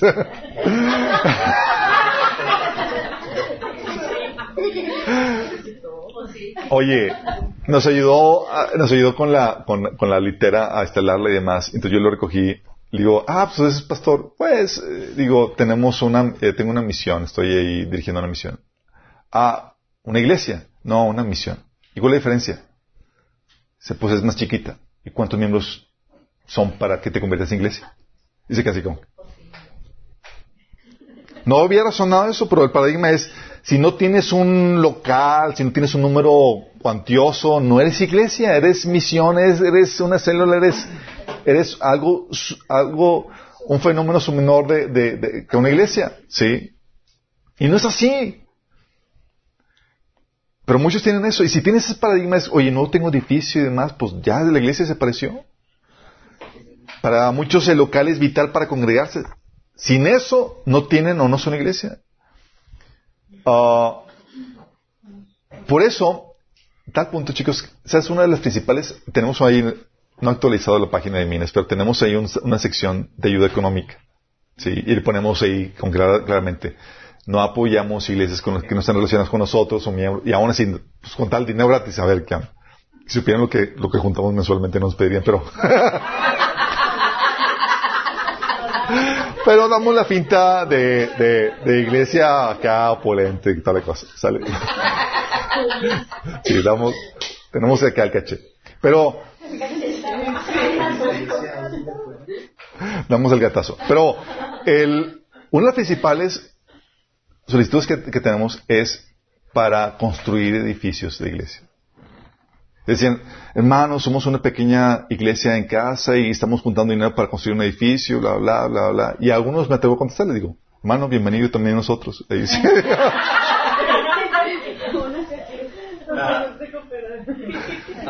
Pero para ellos es como que hay que construir el edificio, hay que, sí. Y la problemática con eso es que, y no está mal, son estrategias, digo, acuérdate, son las formas. Tienes la esencia, tienes la, el, las funciones, perfecto, y las formas pueden variar. Sí, pero muchas veces nos casamos con las formas. Si no está de forma, no hay iglesia. Y te pierdes de todo lo demás. Sí. Sí, oye, si quieres rentar un local, pues gloria a Dios y te abre la puerta y demás. En otro episodio estaba en la campaña de, del hijo de, eh, ¿cómo se llama? Billy Graham, que vino aquí a, a, Monterrey. Y nos invitaron los pastores y demás, y te sentas con pastores y todo eso.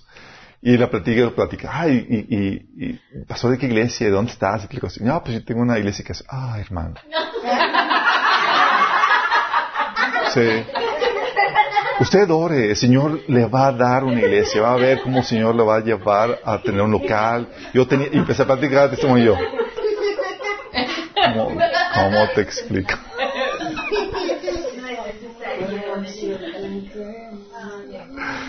Sí, tengo que... Sí.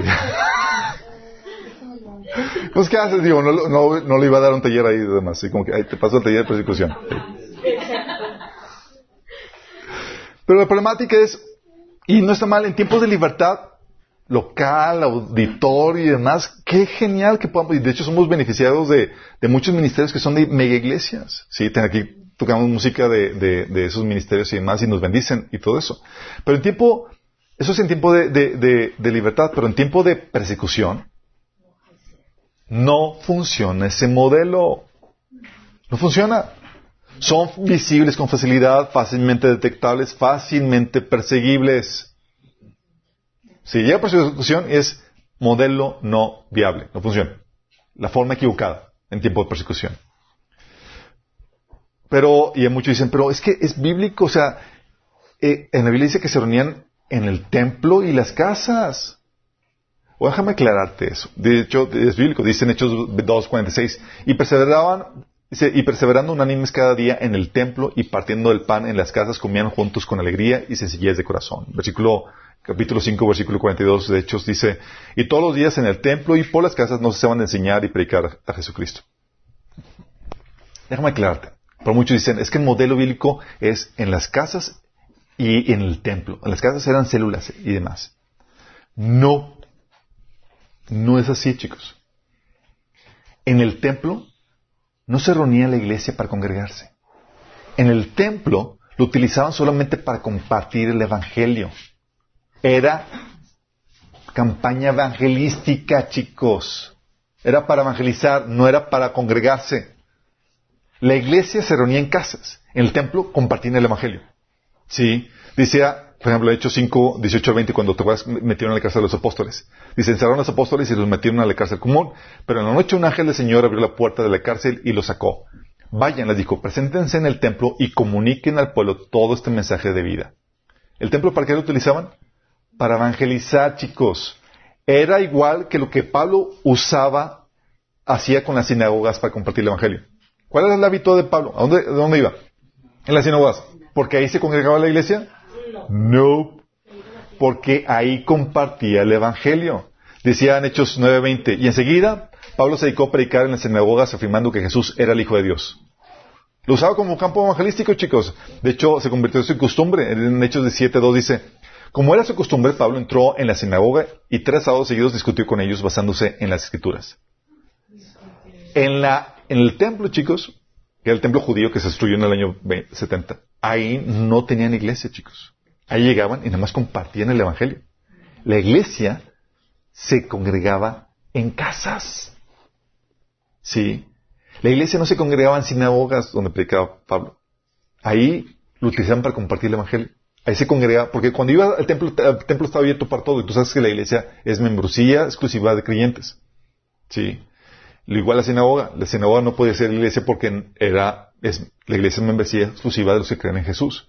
No es como que, ah, judíos y, no, tienen que creer en Jesús.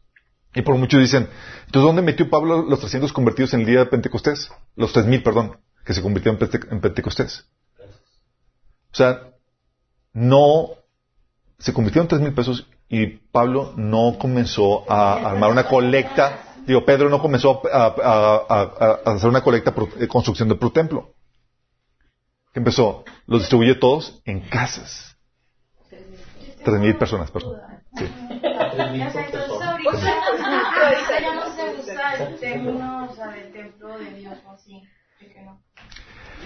Lo tenemos, lamentablemente tenemos la concepción de templo mal aplicada. Y, hablamos del, del, local como templo, Sí, cuando no es, nosotros somos el templo.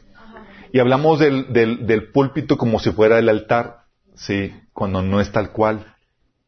Cualquier lugar donde la iglesia se congregue es un lugar santo.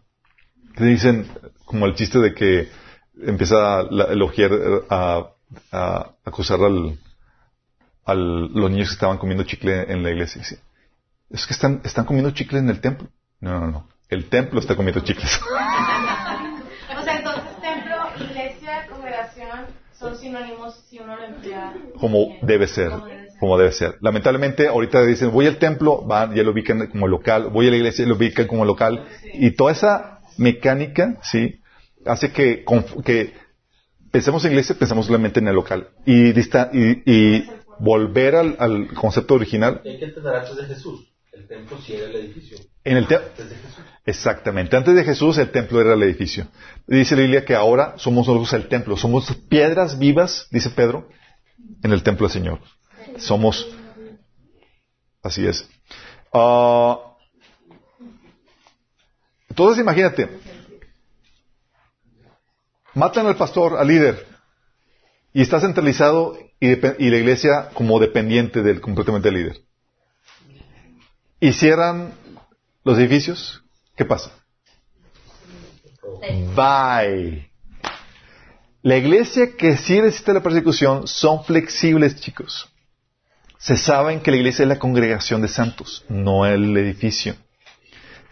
La iglesia que históricamente ha logrado permanecer o, o prosperar durante la persecución se reúne típicamente en casas.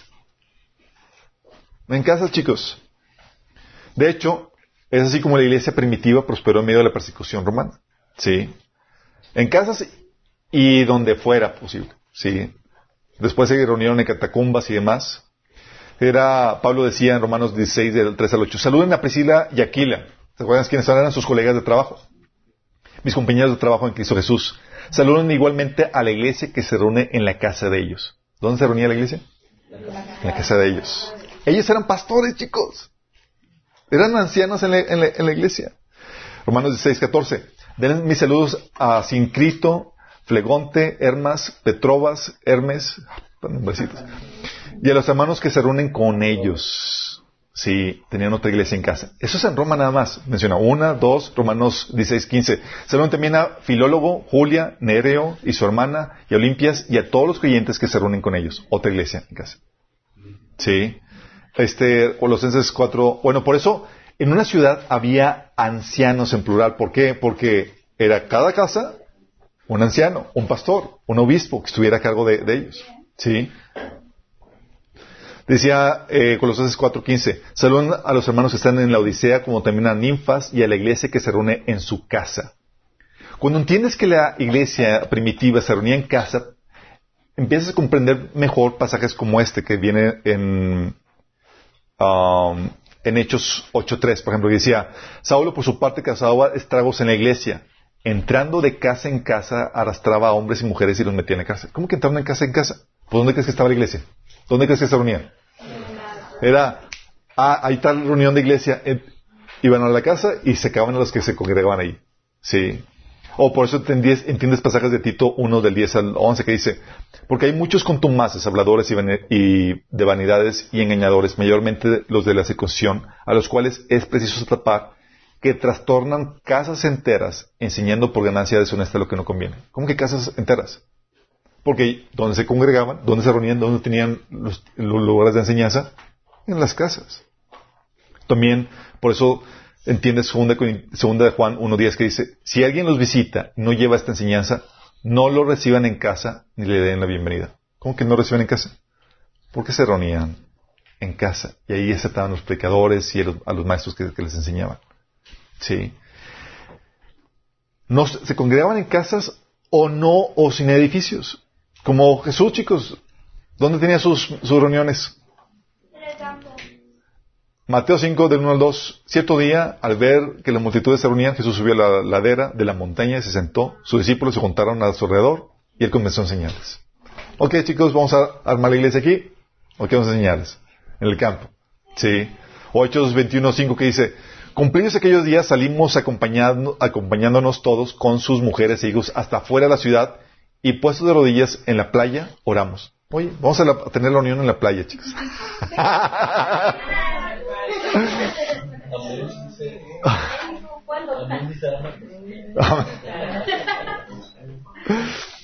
Sí, y esto ofrece ventajas. ¿Por qué? Porque, a diferencia de los edificios, en tiempo de persecución, en casas o en lugares variados, no son visibles las reuniones y pueden pasar por, de al- por alto fácilmente. No conlleva altos costos por los edificios, que en tiempo de persecución empieza a, verse difícil. Y hay muchas iglesias, por ejemplo, que son estatales. En Alemania, por ejemplo, las iglesias reciben eh, su ingreso por parte del gobierno. Entonces, en cam- tiempo de persecución, oye, va ingreso de más y va y te cortan todo, ¿sí? Entonces, sin altos costos por edificio. De hecho, con el COVID, chicos, ¿sabes? Una de las cosas que afectó mucho es bajó el índice de- de aportaciones. Muchas iglesias tuvieron que cerrar o tuvieron que buscar métodos alternos y demás. Y también cuando ya no estás ligado al edificio, tienes la flexibilidad de mover la iglesia a cualquier parte. Oye, ¿ya supieron que nos reunimos aquí? Chicos, nos reunimos en tal casa ahora o nos vamos a ver en tal lugar. Porque ya sabes que somos nosotros la iglesia. No dependemos de un edificio, de un lugar ni nada. Ya tienes el entendimiento claro en ese sentido. Y también cuando son en casas, eso forza a que el liderazgo se multiplique, porque tiene un límite de crecimiento. Pues ya no que vemos, ¿qué vamos a hacer? Vamos a construir así eh, para 300 personas y demás. No hace falta. Sí, es para eso estar trabajando en multiplicar los líderes. Sí, y eso hace que crezcan con facilidad en tiempo de persecución. ¿Vamos viendo, chicos? Son tres cosas que una iglesia va a tener. Pasar de la centralización de poder a la dispersión de poder. Eliminar el concepto de, de cobertura espiritual. Sí, en ese sentido de requiero permiso del pastor para servir a Dios. Tiene que pasar de la dependencia al líder, al pastor, al servir el liderazgo de los laicos. Que lleguen a tu nivel, que todos estén así de, de alto calibre. Que de pasar de la dependencia del edificio a un entendimiento de que la iglesia es la congregación donde quiera, sin importar el edificio el lugar donde se encuentre. Si no hay esos elementos, si no se hacen esos cambios, la iglesia va a sucumbir en tiempos de persecución como ya se ha visto en lugares donde ha pasado esto. La forma en que los chinos y demás y la iglesia primitiva pudieron multiplicarse en medio de persecución era, todos tenían el chip. ¿Sí? No necesitaban pedir permiso al pastor para abrir un estudio en su casa, ni para predicar el evangelio, ni para abrir una iglesia, ni para bautizar gente. Imagínate la libertad. Y ahorita es como que, ¡oh! hasta, hasta, aunque sepas esto, para muchos el paradigma está tan arraigado que lo- uno lo hace con miedito, así como que, ay, ¿en serio puedo hacer esto? y si lo bautizas, y si, pues como quiera, no está de más que le, que le digas a tu pastor que también te bautice, así por si acaso no valió. lo voy a hacer, así que, que te vaya bautizado mal. Oye, el... y es ahí donde también, si no hay ese, esa independencia, esa madurez en, en el liderazgo, si solamente hay con leche, eh, se alimente con leche, la iglesia a sucumbir, chicos. Y estamos en esta problemática. La iglesia actual, en general, centraliza el poder, crea gente dependiente y depende de los edificios. Para prepararse para la persecución, tiene que cambiar radicalmente esto. Pero mucho de esto tiene que ver con el cambio del corazón del liderazgo. Entonces, preparar la iglesia tiene, implica cambiar el corazón de los pastores, de los líderes. Están dispuestos a ceder su emporio, sí, todo lo que han trabajado y demás, para dispersar eso. Algo que pueden hacer líderes que tienen megas iglesias es empezar a, dar más autoridad a las, a los, a los, a las células, que ya no sean células, sino que sean iglesias en casa, para que ya empezar a programar. Sabes que tú vas a ser responsable y vas a ser pastor de esas personas, para empezar a programar. Sí. Y empezar a dejar, que la gente se independice y desincentivar el que te piden permiso para todo. Porque si no, en tiempo de persecución la cosa va a colapsar. Tú desapareces, todo colapsa. Y no es así. Al contrario, desde llegué al punto de decirles, es que les conviene que yo me vaya. Como Jesús lo hacía. Sí, y cosas mayores ustedes harán, como Jesús decía. Son tres cosas, no, no son muy difíciles, ¿no? Digo, en cuestión de cantidad. Digo, difícil en hacerlo. Tres puntos. Nada más pasó de la centralización a la descentralización de poder, de que genera gente dependiente a, desarrollar liderazgo. y de depender del edificio a tener la concepción de congregación. Dios nos ayude, chicos. Si ves este tipo de cosas y ves la situación de la iglesia actual, dices, en la torre. En la torre. Pero mira, tú que estás viendo este material, tú puedes ser luz y sal y puedes pasar a la gente. Porque mira, déjame decirte, muchos líderes de la iglesia se van a resistir al cambio. No van a querer soltar el control y el poder que tienen. Pero tú, que lo entiendes, ya sabes la libertad que tienes. Tal vez digas, oye, mi pastor no quiere soltar el poder más, pero tú ya sabes que lo tienes, que tiene libertad para seguir, para vivir, para compartir, para llevar a cabo la gran comisión. Ahora tú ya sabes que aunque no te den leche en tu iglesia, aunque no tengas alimento sólido en tu iglesia, sino solamente leche, tú sabes que hay a tu disposición otros ministerios de otros lugares que tú puedes utilizar para alimentarte y crecer a un nivel de, eh, de liderazgo que te capacita para poder enseñar a otros, dar respuesta, discipular a otra gente. O sea, no depende del liderazgo en ese sentido. De hecho, en tiempos de persecución, la iglesia sobrevive por los Felipes y la gente perseguida que tiene el chip correcto. Mientras que los líderes se quedan eh, tal vez confinados en Jerusalén, los que tienen el chip correcto hacen que explote y se exponencie la iglesia. Entonces tal vez digo, mi pastor no agarra la onda. Vale, no la agarre. Con que tú agarres la onda es suficiente. Oramos. Amado Padre Celestial, damos gracias, Señor, porque tú nos das los lineamientos, la estrategia, Señor, el diseño, la configuración correcta para que la iglesia pueda resistir, Señor, la persecución que viene, Padre. Ahora te pedimos, Señor, que tú nos ayudes. Si somos líderes de la iglesia, Señor, que podamos cambiar la configuración y preparar a la iglesia para que pueda ser empoderada, para que pueda desarrollar el liderazgo, Señor, y para que eh, tenga el entendimiento de que la iglesia no depende de un lugar, Señor, sino que son la congregación, los miembros de la iglesia, Señor. Que no necesitan permiso para poder abrir, compartir la palabra, Señor. Te pedimos, Señor, también que si acaso a personas, Señor, que tienen a líderes que no han entendido, Señor, que no quieren cambiar su forma de pensar. Por esos miembros de la iglesia, Señor, que sí quieren tomar esta feta, Señor. Para que tú los lleves a crecer espiritualmente, Señor para que los lleves a disfrutar esa libertad que tenemos en Cristo para servirnos unos a otros en amor, Señor, para llevar a cabo la gran comisión, Padre. Que ellos no tengan miedo, Señor, de compartir, de hablar tu palabra, y que se puedan preparar, que tú puedan tomar la iniciativa para equiparse, para que ellos puedan ser esas columnas dentro de tu templo, que es tu cuerpo, Señor. Te lo pedimos en Jesús. Amén.